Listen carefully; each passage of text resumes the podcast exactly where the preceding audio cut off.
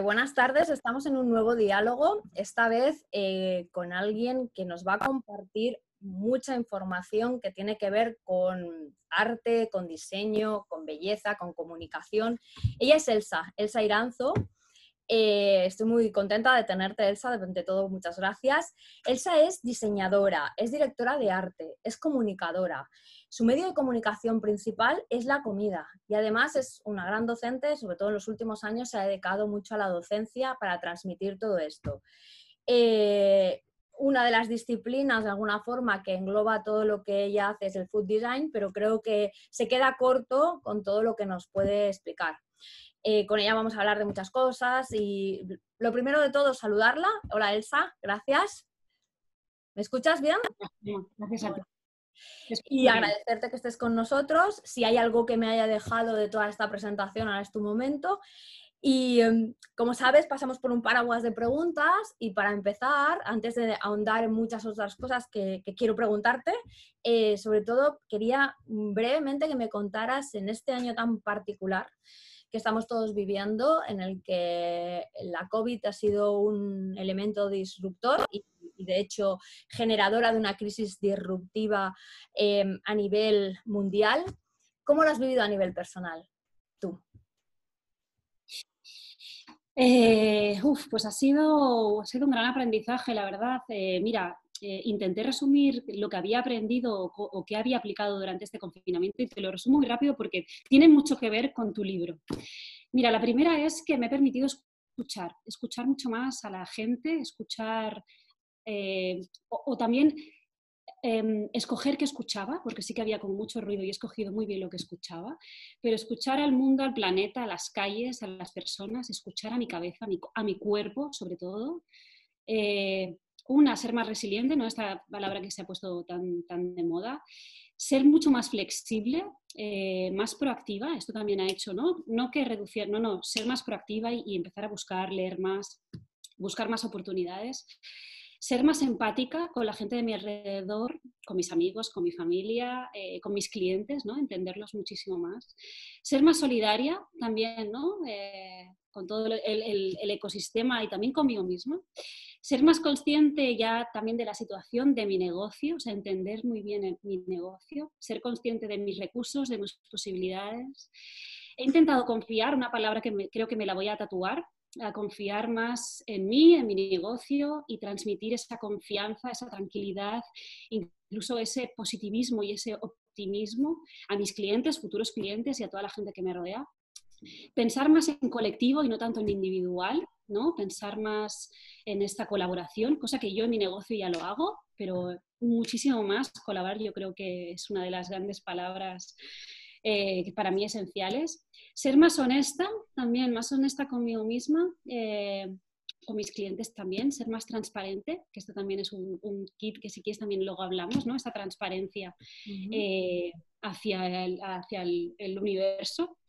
Aceptar, ¿no? También es una palabra también muy bonita que también me la tatuaría, ¿no? No ser tan dura con, con nosotros mismos ni con la situación, nos, ha, tocado vivir esta situación, pues también hay que aceptar y no olvidemos que aceptar eh, tampoco lo diría como, eh, bueno, es lo que hay, ¿no? Bueno, aceptar con unos límites.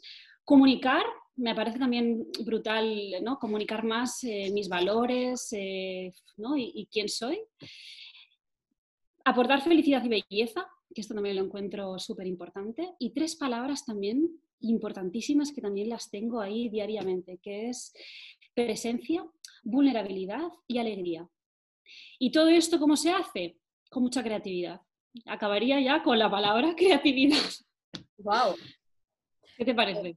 Me parece fascinante, me parece fascinante y bueno, me abre todo un mundo de cosas que podría o que puedo aportar, pero bueno, las voy a resumir en tus aprendizajes son maravillosos, no solamente a nivel personal, sino que te diría y te digo que hay un, bueno, no sé si lo sabes, de este, de este proyecto que es el libro que pasaremos ahora, los diálogos, en el que estás protagonizando uno y me hace muy feliz porque eh, todos los expertos aportáis muchísimo. Hay una tercera pata, una tercera pata que es, es docente como tú, ¿vale? Es de formación, un curso que se llama Grow to Impact. Empieza con un módulo que es el punto de partida y que, y que explica qué es una crisis disruptiva y por qué estamos entrando en un periodo bisagra y sobre todo con los aprendizajes ¿Qué estamos aprendiendo desde el momento de ya que nos tiene que servir para el futuro? Te diré que prácticamente todos esos aprendizajes personales están reflejados en esa primera sesión. O sea, y no lo hemos compartido tú y yo. Y esto me parece extremadamente bonito porque las casualidades no existen, forman parte del ecosistema que estamos trabajando eso lo primero. Lo segundo, que hay un montón de cosas que, avanzando, y ya me voy a poner a avanzar hacia el libro, están muy en, muy en relación con lo que son los mandamientos. Entonces, eh, bueno, o sea, aquí vamos a ahondar un poquito más, pero sobre todo eh, mis felicitaciones porque al final, eh, aunque para todos ha sido complicado, el hecho de crecer aprendiendo es un reto que nos ha planteado este momento y que creo que en tu caso, o sea, no creo, soy segura en tu caso, lo has aprovechado. Entonces, bueno, eh, como tú ya lo has mencionado, el libro, y sé que te lo has leído y que además muchas de las cosas encajan con los mandamientos, mm, y aquí los tienes, ¿qué me puedes comentar? ¿En qué te sumaron? ¿En qué no? ¿En qué te sorprendieron? Cuando leíste el libro, ¿qué es lo que de alguna forma fue más o menos sorprendente o revelador para ti y te ayuda también a seguir creciendo y aprendiendo en este momento?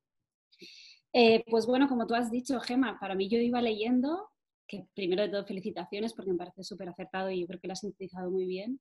Claro, yo iba leyendo y para mí era obvio, claro, es así, claro, si esto es lo que hago. O sea, ha sido como una reafirmación a lo que yo entiendo, claro, no para todo el mundo, ¿eh? sentido común. Es obvio, que, actuemos así.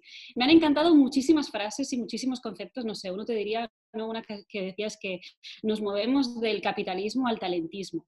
Y hablabas de este, me encanta esta palabra, que de, vivir este nuevo renacimiento. De hecho, yo lo hablo con muchos grupos de trabajo que tengo o, con amigos, ¿no? que tenemos la oportunidad eh, con nuestro talento, con nuestra creatividad, eh, con esta adaptación a los cambios, de, pasar de este mundo viejo a este mundo nuevo y de crear entre todos este nuevo renacimiento, este cambio, ¿no? Pasar del, patriarcado al, matriarcado equilibrado, de pasar, ¿no? De pasar a la luz, algo más fluido, mucho más auténtico, ¿no? Siendo nosotros. Eh, no siendo más auténticos, es que también lo dices tú. Eh, em, Mira, te, voy a, escoger, tres porque creo que están muy en consonancia contigo. Lo de todos tenemos un talento exponencial para rediseñar el futuro está muy vinculado a la creatividad y creo que es, mm, tú lo has dicho, una esencia tuya y, lo estás repitiendo y creo que está muy, muy, muy, muy alineado contigo. Eh, descubre tu Ikigai personal. Eh, si algo sé de ti es que lo que haces lo amas y tienes aunado tu propósito de proyecto con tu propósito personal. Eso es ya tener medio camino hecho. Además, siempre que vas eh, eh, tratando los temas, vas tratándolos en primera persona ligados a tu negocio. Entonces, eso ya denota que tú has descubierto tu Kigai personal. Y cuando hablas de pasar a la luz, es todo nace y vuelve desde la energía. Entonces, la verdad es que, em, bueno, no sé si te ha ayudado, pero creo que de alguna forma ha sido como resumir muchas cosas que me estabas diciendo y que están muy vinculados. Porque es verdad que una cosa que salía en uno de los diálogos anteriores y que creo que fue algo revelador para mí también, porque cuando a veces cuando escribes no estás en la plena conciencia, sino en una, conciencia más hasta elevada, si quieres, es que todos los mandamientos están hechos en primera persona. No lo hice a propósito, sino que surgió así porque es la única forma de realmente implicar a las personas, no estar hablando de otro. Otro hará, ¿qué haremos? No, ¿qué hacemos? O sea, somos todos, eh, que es otro de los elementos de todo el proyecto, pasar de la marca a la persona y hacer entender que el cambio viene de las personas, que todos somos pequeños agentes del cambio y es donde tenemos el reto y donde podemos actuar. Em, Totalmente. Avanzando solo un poquito más. Otro punto que trata el libro y que también quería comentar contigo, porque además tú estás en un sector que precisamente está muy eh, cercano a estos objetivos de desarrollo sostenible. ¿vale? el sector de la alimentación, el sector de la comida, eh, food en general, eh, ha tratado muchísimos temas como la gestión del despilfarro alimentario, un montón de cosas, ¿no? Entonces, cuando ha sido, aquí voy a hacerte como dos preguntas, cuando has ido viendo incorporados eh, los objetivos de desarrollo sostenible en el libro, ¿cómo lo has percibido? Y la otra es, ¿con qué proyectos que tú hayas hecho o que estés haciendo has visto que se alinean más y incluso cómo te gustaría incorporarlos eh, más en tus proyectos de aquí en adelante? Vale, vale. Mira, antes de contestar esta, pregunta, es que me ha venido a la cabeza, ¿no? El otro día también le decía a un amigo, eh, yo también de una manera muy romántica siempre digo, ¿no? Yo quiero cambiar el mundo. Y, mi amigo me dijo, es que el mundo se va a cambiar solo, y los que tenemos que ir cambiando somos nosotros, ¿no? Y con Paca ¿no? Esto. Luego, en mi disciplina, vale, sobre estos objetivos, está claro que una pieza clave es la alimentación, ¿no? Para mí, todos ya sabéis que que la comida es, es, esta materia prima de nuestra vida física y biológica hiper necesaria, pero eh, tenemos unos retos, ¿no? De, como todos sabréis, en el 2050 tenemos el reto de alimentar eh, a más de 10.000 millones de personas. Eh, ¿Cómo haremos esto? ¿no? Requiere de muchas estrategias, requiere de muchos cambios, cambios de pensamiento, de paradigma, de sistemas, de materiales para poder abordar esa super problemática. La responsabilidad es de todos, eh, y bueno, yo como lo abordo desde mi trabajo, quizás una de las cosas es eh, difundiendo esta nueva disciplina de diseño que se llama Food Design, que si quieres explico un poco por si alguien no, no sabe lo que ¿Tienes ahora o entraremos cuando hablemos de tu... Pero cuando tú te sientas con ganas, introdúcelo. De hecho, es parte de lo que te quiero preguntar, que nos expliques. Cuéntanos, cuéntanos. Bueno, yo creo que, que, es esto, porque también hay que tener en cuenta que en el momento, ¿no? Es, estos alimentos que trascienden de su valor nutritivo también tienen un gran impacto en la sociedad, ¿no? Comer es, o, la decisión de qué comemos, es, al final también es un acto político, es un acto económico, es un acto cultural, eh, que más o menos se entrelazan eh, con muchos de los objetivos una cosa lleva a la otra. Eh, y para mí, que he encontrado que los alimentos o la comida es un, es un, vehículo potentísimo para diseñar y resolver estos retos de futuro. ¿Qué es el food design? Para mí el food design es, ¿no? tal como dice la palabra, food y design, es una disciplina transversal y multidisciplinar, te diría que holística, que tiene el objetivo de mejorar la relación que mantenemos con los alimentos. Eh, ¿Dónde influye el food design? En toda la cadena alimentaria desde, desde la producción de los alimentos, desde el cultivo hasta el consumo y la reutilización de los mismos. Si aplicamos eh, este diseño en cualquier eh, acto de toda esta cadena alimentaria, van a surgir nuevos sistemas, nuevos materiales, nuevos mm, rituales, nuevos, eh, muchísimas cosas que nos ayudarán a Em, a poner soluciones a, estos, a este gran reto que llamamos superpoblación, llamamos cambio climático, llamamos lo que sea. Y esta es la disciplina que estoy intentando construir y que el Food Design es now, es ahora, Food Design for all, porque nos incluye a todos. También me gusta decir, ¿no? a veces cuando hablo con algún académico y me explica su visión de lo que es el diseño, sí. Si somos muy puristas, sí, el diseño, algo, función, forma. Pero yo creo que ahora eh, es momento de todo. Si yo para mí food design es como hablar de sostenibilidad. Yo creo que tiene que estar intrínseco en cualquier acción que hagas hasta en tu propia casa. Este es un poco el, resumen muy resumido de lo que sería food no, No, no, no. Sí, es muy resumido porque realmente has transmitido un montón de información aquí desde el partir de la comida en el elemento, en la, cómo conjugas food con design, o sea, los alimentos que trascienden del valor nutritivo, me parece ya un concepto, o sea, eso es algo interesante a tenerlo en cuenta. El que comemos es una decisión, esto está muy vinculado también al momento de, que vivimos, que es casi casi a veces podría ser hasta una decisión activista, o sea, es potente esa, esa, esa frase. Y luego, como es un vehículo eh, que, te, que, te, está ayudando a resolver cualquiera de estos objetivos. Eh, y, bueno, me voy a quedar con algo que me parece que igual hasta es tu frase, lo de aplicar el diseño a toda la cadena alimentaria nos ayudará a poner soluciones y me voy un poco más atrás a cambiar los paradigmas para poder eh, cumplir esa responsabilidad que tenemos para el 2050. O sea, me encantaría que, bueno, aunque fuera breve, pudieras profundizar un poco en esto, porque, claro, se está diciendo mucho y, lo transmitimos mucho desde tendencias, ¿no? Todo lo que es la cadena de valor como la hemos conocido hasta ahora ha de cambiar, ha de volverse más local, ha de, transformarse si queremos eh, seguir incluso siendo marcas globales, pero con un perfil y con una visión mucho más sostenible. Entonces, eh, desde tu punto de vista, toda esta cadena alimentaria, ¿cómo puedes aplicar el diseño para que sea más sostenible siguiendo estos objetivos? Eh, a ver, si quieres te cuento algún proyecto, pues no sé, pues eh, colaboré con, por ejemplo, con una marca de zumos que se veía pues que a final de año tenía una tonelada de huesos de los zumos que producían, ¿no? Un residuo que, y el planteamiento es, bueno, podemos usar estos residuos como el nuevo oro, ¿qué podemos hacer con estos huesos? ¿Se pueden incorporar otra vez a la cadena de, a tu cadena de fabricación para incorporarlos en tu packaging en tu cadena o simplemente podemos eh, usar este material valuoso para, hacer, para ayudar a otra industria a fabricar algo. O sea, esto sería uno. Y luego, eh, para la parte que yo creo que es más Mikigai, que es esta parte más arty, a mí lo que me gusta es plantear o explicar problemáticas y luego alguien, que las ideas también creo yo que conviven con los humanos, alguna idea se irá a alguna mente para que lo realice este concepto me parece muy bonito. Y ahí, si quieres, te puedo contar. Ponerse, poner semillas de, conocimiento, ¿no? Sí, exacto, exacto.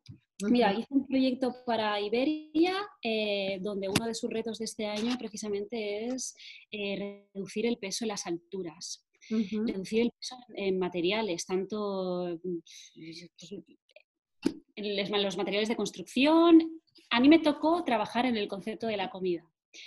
Y también eran muy específicos en el briefing que lo, explicara de una manera muy artística para hacer reflexionar, ¿no? Que, ¿no? ¿Cómo podemos reducir el peso en alimentación dentro de los aviones?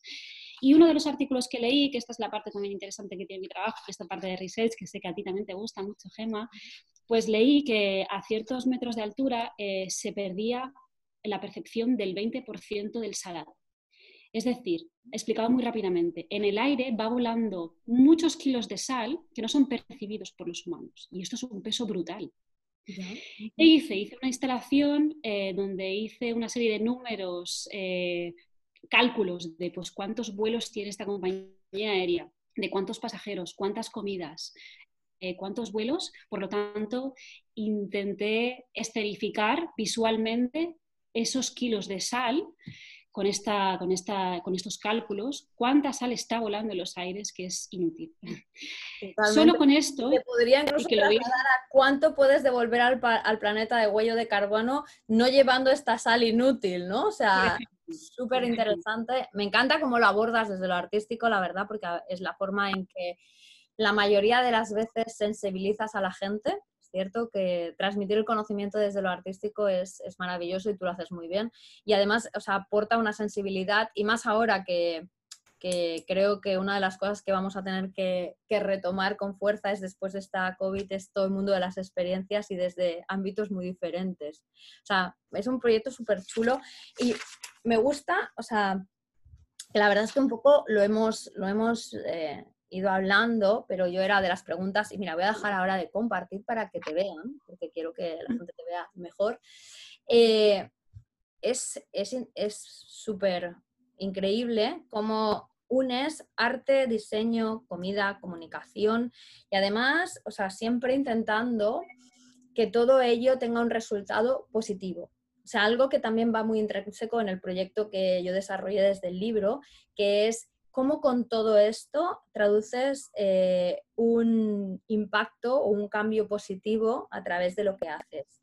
Tú me has comentado que lo haces mucho a través de la belleza. ¿Nos puedes explicar un poco? Porque también me gusta que, desarrolles un poco esto, porque lo podrías hacer desde muchos otros ámbitos. ¿Y cómo crees que esto también nos puede ayudar a visualizar un futuro más positivo, Elsa? Bueno, yo, mira que la palabra belleza hace poco que la he vuelto a incorporar en mi, en mi discurso, porque antes me parecía, me parecía súper superflua. Y ahora, cada vez, cada día más, creo que, que, sería el mundo sin belleza. y lo encuentro esencial. Eh, mira, te voy a poner un ejemplo muy claro también de un proyecto que hice, que, ¿no? ¿Cómo podíamos explicar a más o menos a mi comunidad eh, la cantidad de alimentos que se tiraban anualmente por criterios estéticos? O sea, el despilfarro alimentario por criterios estéticos. Eh, ¿Cuál fue el objetivo del colectivo que hicimos? Fue, podemos explicar el mismo problema, pero que no nos lo digan desde la culpa, que no nos digan qué malos somos, se tiran tantos tiras, ¿no? Porque aparte te lo tira, tiras tantos alimentos porque tal, tal, tal, puedo llegar a mucha más gente eh, conociendo más o menos a mi entorno o poniéndome a mi lugar, ¿no? Ser empática. Puedo llegar a más gente explicándolo de otra manera, explicándolo de una manera visual, de una manera experiencial, tocando, viendo, oliendo. Eh, y sí, nos dimos cuenta de que sí. Hicimos varias exposiciones, una de ellas unos diálogos entre pieles, un, trabajo fotográfico, donde explicamos lo mismo, pero lo explicamos desde, otro, desde otra manera de comunicar, que es desde el arte, la belleza y la experiencia. Y no es lo mismo que leerlo, a que lo sientas ahí, lo vivas, y estoy segura que la gente que, que, estuvo en esa experiencia, estoy segura que hizo luego de canal a explicarle a más gente, ostras, he oído, ¿sabías que, que no leerlo con esta culpabilidad de que hablamos y que al final, no sé, yo como siempre digo que al final me dedico a esto de una manera muy fluida y orgánica, que desde pequeña ya me gustaba hacer cositas y que la gente, no sé. Mm, no, no, a mí me es muy claro, ¿eh? O sea, yo lo, lo tengo muy claro, o sea, cómo al final, o sea, lo que tú has dicho eh, al inicio, que me parece muy interesante, lo de utilizar la comida como un vehículo potentísimo para resolver tus objetivos y además es tu medio de comunicación, ¿no? O sea, ¿Cómo utilizas todos esos elementos de forma artística y en el diseño para comunicar mensajes que además los comunicas desde, podrías, podrías, o sea, es cierto que el arte es provocador en muchos sentidos y es verdad que el arte puede ser provocador en el sentido negativo, que es arte también, o sea, no, no, todo el arte es bello, pero tú has eh, escogido ese camino y, y, estoy contigo, ¿eh? la palabra belleza es una palabra maltratada la, tenemos como muy asimilada a, las cosas bonitas y no toda la belleza no es bonita, es, es, emoción, la belleza es emoción. Entonces entiendo muy bien lo que dices porque eh, comunicas, o sea, eres una buena comunicadora desde otros medios, o sea, yo que me he dedicado toda la vida a la comunicación, pues eh, lo entiendo muy bien y me ha encantado esto de no comunicar desde la culpa, sino desde la emoción, ¿no? O sea, al final es una manera, es casi como educar, también, cómo, cómo puedes educar a, los niños, no desde la culpa, sino desde la emoción. Pues todo lo haces todo desde el aspecto más artístico. O sea que yo te entiendo muy bien, Elsa. Espero que, seguro que el resto de la gente también nos entenderá. Em, ¿En qué proyectos? Seguro. Yo creo que sí, o sea, no, no es tan complejo, sino que nos llamen y continuaremos explicándoles. ¿En qué, ¿En qué proyectos no solamente estás, sino te gustaría estar para seguir ahondando en ese futuro positivo a partir de todas las disciplinas que tú estás trabajando y, y ese canal que tú tienes tan identificado?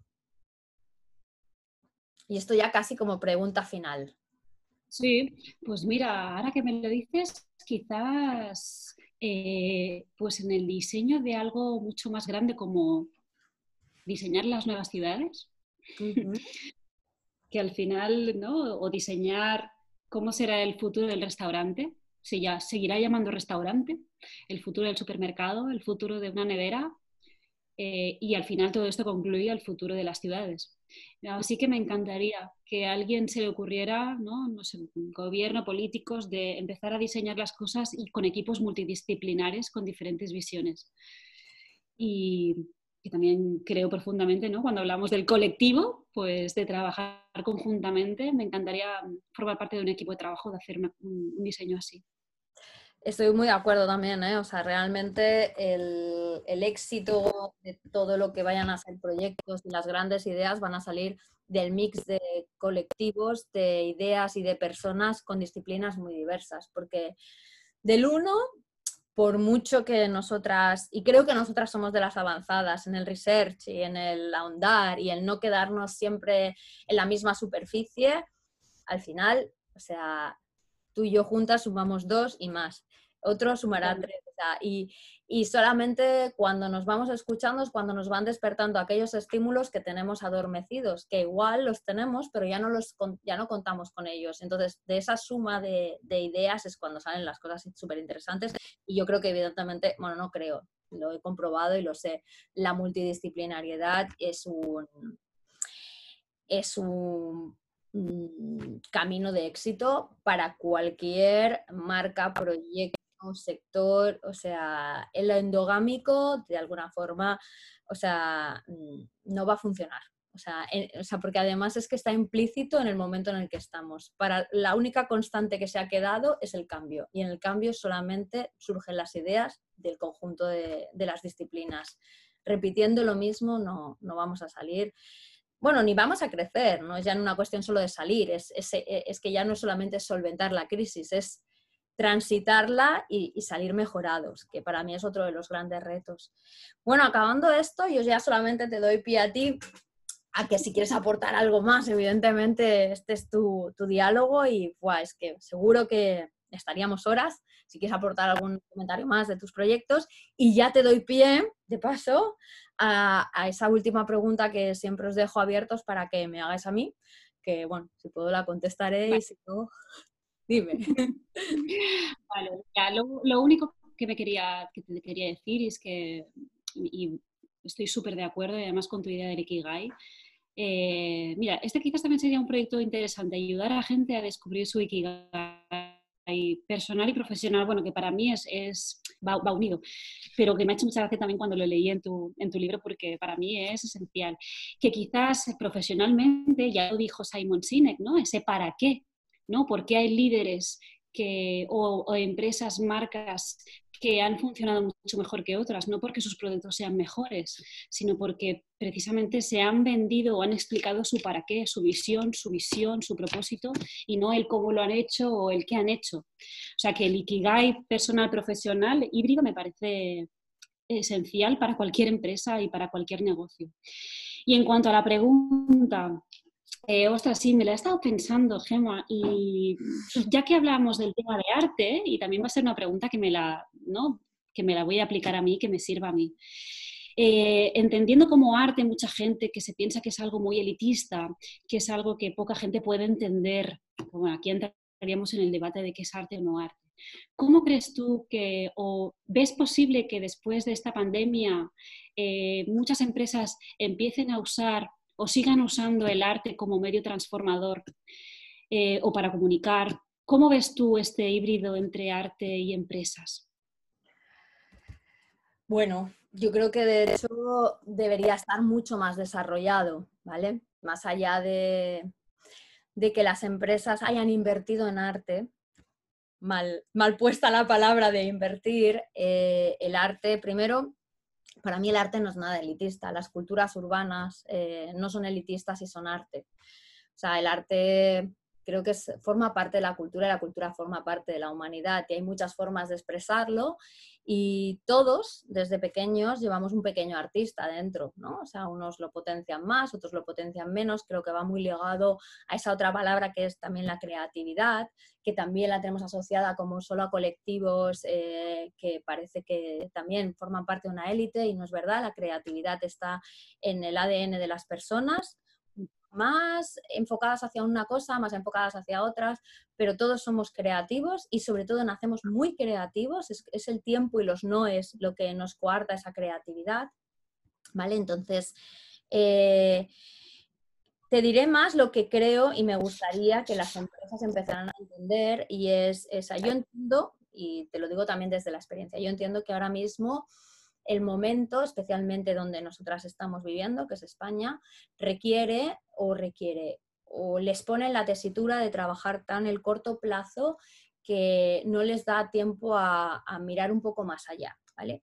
Mirar un poco más allá requiere de poner a trabajar unos equipos de trabajo mucho más multidisciplinares, como hemos dicho, con unas capacidades diferentes, eh, porque las del día a día están, eh, yo pongo también en esa sesión de Grow to Impact, hablas del periodo bisagra, tiene tres fases, el de la emergencia, el de, el, de la urgencia, que es en el que estamos, y el del horizonte, ¿vale?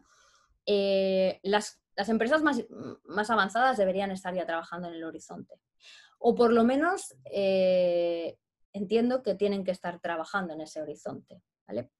Em, yo veo mucha empresa trabajando solamente en la urgencia y en la emergencia. En ese horizonte, también en esos equipos tan multidisciplinares, el arte, como tú has dicho, despierta mentes. Despierta. O sea, es una manera diferente de transmitir, es una manera diferente de, conjugar otra serie de cosas y que además eh, nos despierta otra parte del cerebro. Otra cosa que también explico en el libro que es muy necesario para el futuro que nos viene. Eh, la parte numérica no digo que no vaya a ser válida, la tecnológica, todo esto está muy bien, pero hay una parte artística que tenemos que estar también eh, activando. Y esa solo se despierta, pues eso, cuando te vas a ver eh, una exposición de física cuántica en el CCCB y no entiendes nada y dices, ostras, si no entiendo nada, algo detrás, o sea, cuando te haces una pregunta. Todo en este mundo parte de la primera pregunta. Si no tienes preguntas, es que no estás creciendo.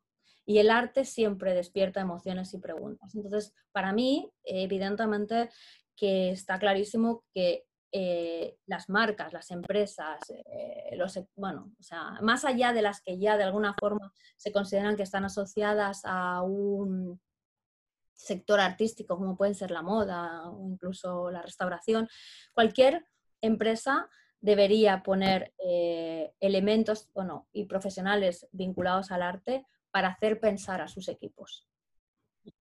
Y no externos, sino incorporados dentro.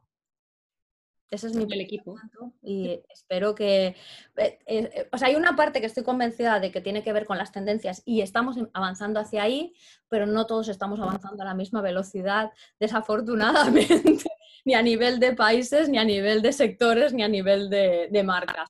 Pero eh, eso ya está intrínseco en muchísimas marcas y de, de, sectores que incluso nos parecería sorprendentes porque son sectores que parecen muy cuadriculados y no lo son. Pues nada, Elsa, espero haberte contestado y espero que, nos sirva de, también de argumentación para aportar todo lo que, lo que tenemos en nuestras cabezas. ¿Eh? Dime, que es que... Seguro. Y con esto, pues nada, me, despido. Eh, solamente decir que todavía quien, quien, quiera descargarse el libro lo puede descargar en nethunting.es, que iremos sumando diálogos con perfiles tan interesantes como el tuyo, que cada uno vosotros nos vais sumando un montón de información que, nos hará y nos ayudará a co-crear ese futuro, que me voy a quedar con la frase esta de aplicar el diseño en toda la cadena alimentaria, creo, ya te lo confirmaré. Y nada, darte las gracias y de nuevo y seguimos, ¿vale? Un fuerte abrazo y un besazo, ¿vale? Muchas gracias a ti también. Suerte. Hablamos. Chao.